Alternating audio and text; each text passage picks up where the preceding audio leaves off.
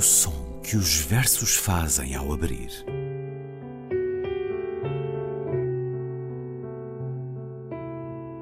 Se leio um livro e ele torna o meu corpo tão frio que fogo nenhum o pode aquecer, sei que isso é poesia. Emily Dickinson. Com Ana Luísa Amaral e Luís Caetano.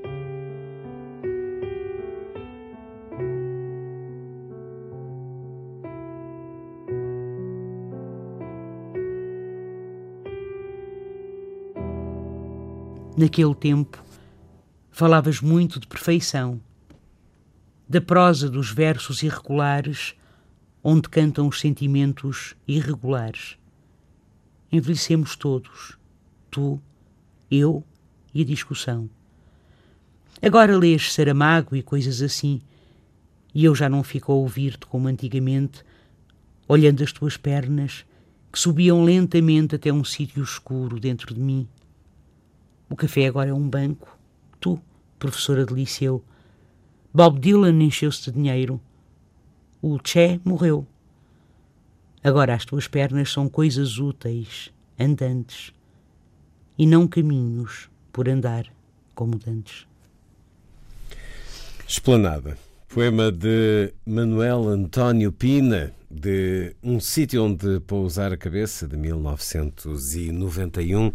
Manuel António Pina, poeta e jornalista, uma vida que hum, começou em 1943 e terminou em 2012. Uma vida dos livros, dos gatos, das casas, de um homem que adotou o Porto. Olá, Ana Luísa Amaral. Olá, Luís. Manuel António Pina era um, um amigo?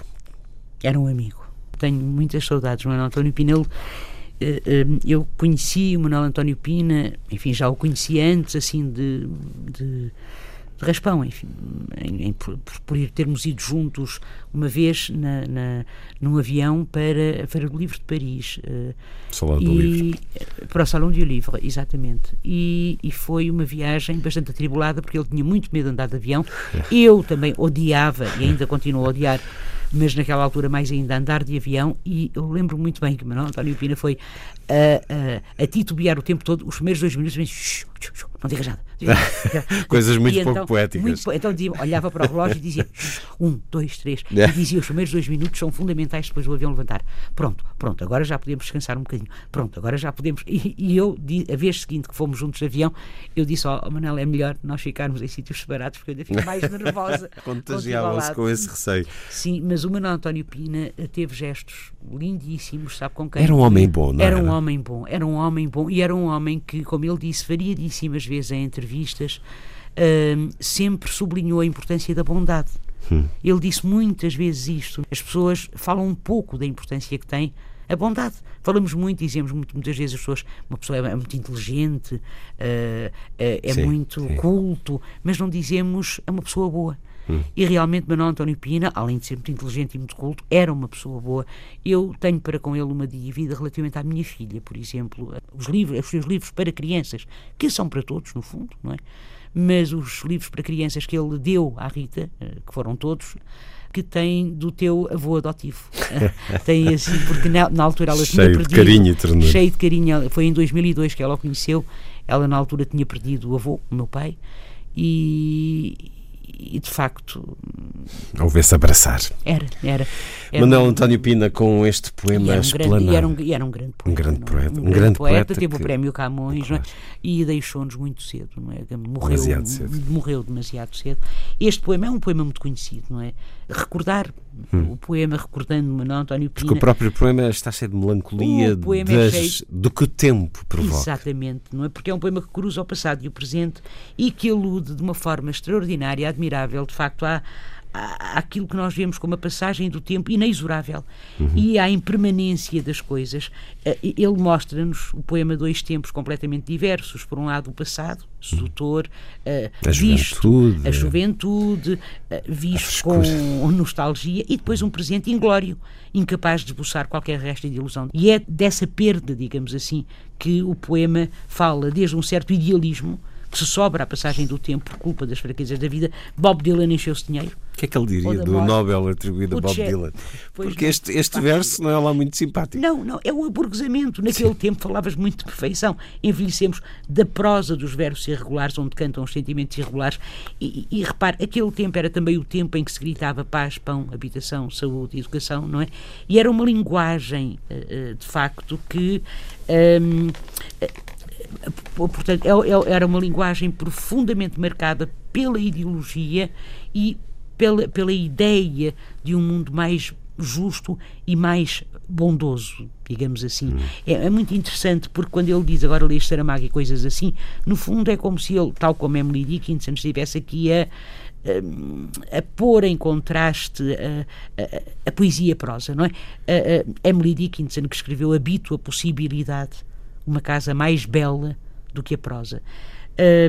mas, mas, mas essa perda é acompanhada também da perda de um de um de, um, de uma espécie de da perda da como direi de um idealismo relativamente à, à, à própria ao próprio à própria concepção de amor e de apaixonamento não é portanto no fundo era um tempo de paixão esse aqui existia era um tempo de erotismo era um tempo de mistério em que o corpo e a poesia em que o corpo e o mundo se uh, eram cruzavam. Eram indiscutáveis. E agora... Aliás, aliás veja como um, no final, agora as tuas pernas são coisas úteis, andantes e não caminhos por que, andar que como desencanto. Dantes, como Dantes. É o advérbio do tempo retoma o início do poema naquele tempo, que era uma espécie de tempo mítico onde todas as utopias eram possíveis, onde tudo era possível uh, uh, onde tudo parecia possível. É? E agora realmente é o aburguesamento, se quiser, é isto que aqui está.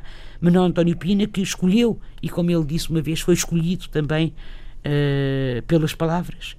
Um, e, e, depois tem esse, esse, esse, esse, esse, essa segunda estrofe que é muito bonita, olhando as tuas pernas que subiam lentamente até um sítio escuro dentro de mim, como falei, naturalmente, não é? No erotismo e no mistério e na, no cruzamento entre as várias entre, entre, entre, os vários espaços, o espaço do poema, o espaço do corpo, neste caso do sujeito, do objeto amado, não é? Da mulher amada e o próprio espaço, não é? Da revolução, se quiser, não é? Portanto, da, da sociedade, da, da, sociedade da, da, possibilidade, da possibilidade, não é? é, é, é e, a, e, a, e, a, e a tristíssima conclusão de que uh, uh, as utopias, se calhar, enfim, são isso mesmo. São isto mesmo, utopias. Exato. É um poema muito belo, apesar de toda esta melancolia e desencanto. E depois uh, tem este título, Esplanada, não é? Que é um título. É o ver passar. De um coloquialismo. Hum. Exatamente. É? E há este, este verso provocatório. Agora lês Saramagos e coisas assim. Encontrei diferença neste verso. Ele foi. O poema originalmente publicado em 1989 dizia Saramago e coisas assim.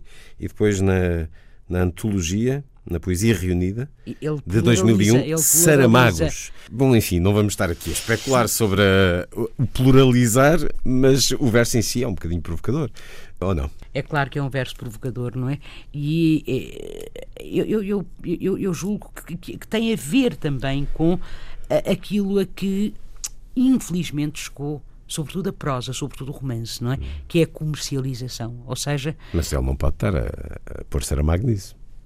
Mas Saramago, tal como Fernando, tal como o nosso Pessoa, quer dizer, o nosso Pessoa também é poesia, hum. naturalmente, não é? Mas a, a, partir do momento em que ganhou o Nobel, José Saramago. Popularização, portanto, mais do que comercialização. Eh, sim, mas não sei popularização se é... por mas parte popularização... do público, não da parte do autor. Sim, não da parte do autor, com certeza, claro. não, não tem nada a ver com o facto de ele não gostar de José Saramago, não é isso, não é? Eu Ou seja, é, é, também dizer que, se calhar, lê Saramago porque atingiu um certo estado Saramago, de maturidade que a velhice, e, e uh, o envelhecimento traz. E sabe porquê? E lê, e lê Saramago e coisas assim, lê Saramago porque é, porque é aquilo que uh, é esperado que faças. Hum.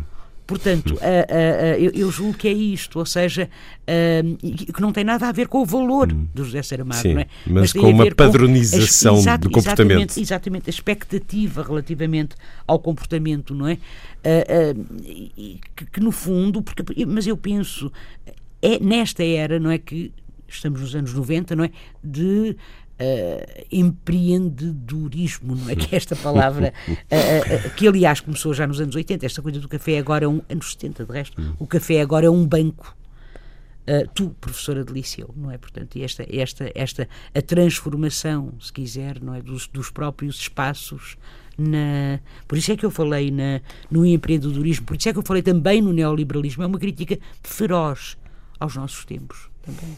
Manuel António Pina, esplanada. Hoje, no som que os versos fazem ao abrir, vamos terminar escutando um devagar pela poesia, pela forma como Manuel António Pina sentia a poesia, um grande enigma, um modo particular, singular de utilização da língua uma forma de resistência. Vamos ouvir tudo isto num certo da participação dele nas correntes descritas em 2012, poucos meses antes de morrer, gravação que fiz na Póvoa de Varzim das correntes descritas. Ficamos com ele para o sentir ainda mais, para sublinhar essa saudade, esse gosto que temos pela poesia dele e pelo homem bom que era Ana Luísa Amaral. Até para a semana. Até para a semana, Luís quando se lê um texto, nós identificamos, em geral, como poema, como, como um poema, sabemos se é um poema. E, e é um, mas é, é, essa, essa, essa identificação é uma espécie de silogismo. Parece-me a mim que a premissa maior eh, não é clara.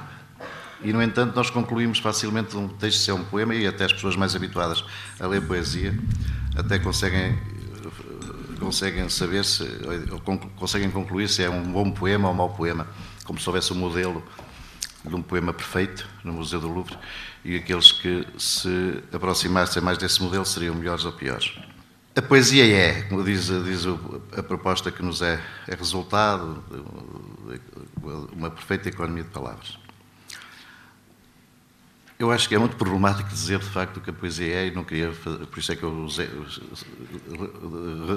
sublinhei esta expressão, a poesia é esse grande enigma. É um, pouco, um, é, é, um pouco difícil dizer o que a poesia é, acho que ninguém, não é definível. O Armando Silva Carvalho tem um poema publicado numa, numa coisa misteriosa chamada Antologia de perdão, num livro que é uma antologia de uma coisa misteriosa, que era a poesia universitária, Antologia da Poesia Universitária, que se chama A Poesia Não É, mas também é muito, muito problemático, parece-me dizer o que a poesia não é. Uh, para se poder dizer que é resultado de qualquer coisa. Uh, eu acho que, que se, se, se, como eu penso, a poesia for um modo particular de utilização da, da, língua, da língua comum, ainda fica de fora o problema de saber que, que, que tipo de particularidade da língua comum, é, é, é de, de tipo particularidade são essas, que fazem da, da poesia uma, uma, um modo singular de utilizar a língua comum. Ah, recentemente, numa, numa, num depoimento para um inquérito, eu, eu tentei identificar isso dizendo que, que esse, esse, uso particular da língua comum, que, que é uma forma de resistência contra o uso e o abuso da língua comum, contra a língua comum, nesse, nesse inquérito Como pode a poesia resistir? Na altura dizia, a poesia pode resistir dizendo coisas como a terra é azul como uma laranja, dizendo que os pássaros são os primeiros pensamentos da manhã, dizendo que falando de uma, dizendo que a aurora dos rosas dedos, ou falando de como nas sagas islandesas, nas sagas islandesas falando de, de uma chamando uma batalha uma tapeçaria de homens. Naturalmente é uma batalha medieval, porque hoje os homens já, nas batalhas já nem se veem, nem se veem frente a frente, nem, nem se olham nos olhos. Uma tapeçaria de homens. O próprio móvel que leva alguém a escrever um poema, em vez de estar a fazer coisas mais, coisas mais, mais úteis, não custa nada fazer, em vez de, ir à bola, ir ao futebol, ou, fazer, fazer uma crónica de jornal, que é o que acontece a mim, para ganhar a vida ou ir namorar, ou por isso simplesmente não estar a fazer nada, que é uma coisa ótima de, de se fazer. Porque é que se escreve poesia? Esse próprio ato é já, implica alguma imperatividade, implica, essas cartas, eu perdi-me nas cartas ao jovem poeta, o jovem poeta a certa altura perguntou ao Rilke, o Rilke por ter-lhe dito que ele mandou-lhe uns poemas, e o Rilke, o Rilke ter-lhe dito que, que, que, gostou dos poemas, ou mostrou-se agradado com os poemas que ele mandou, e ele pergunta-lhe: Acha então que devo continuar a escrever? E a resposta do Rilke é, é um, de facto um, um grande momento ético. Lá está a palavra outra vez, é uma palavra que eu desconfio imenso, mas pronto. Uh, oh homem, se pode parar de escrever, aproveita. Manuel António Pina, nas correntes descritas em 2012.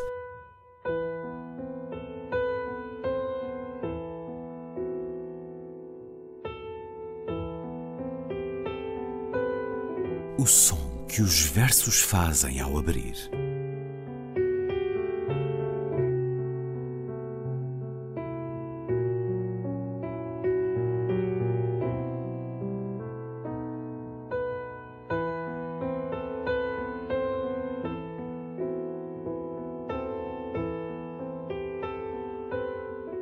com Ana Luísa Amaral e Luís Caetano.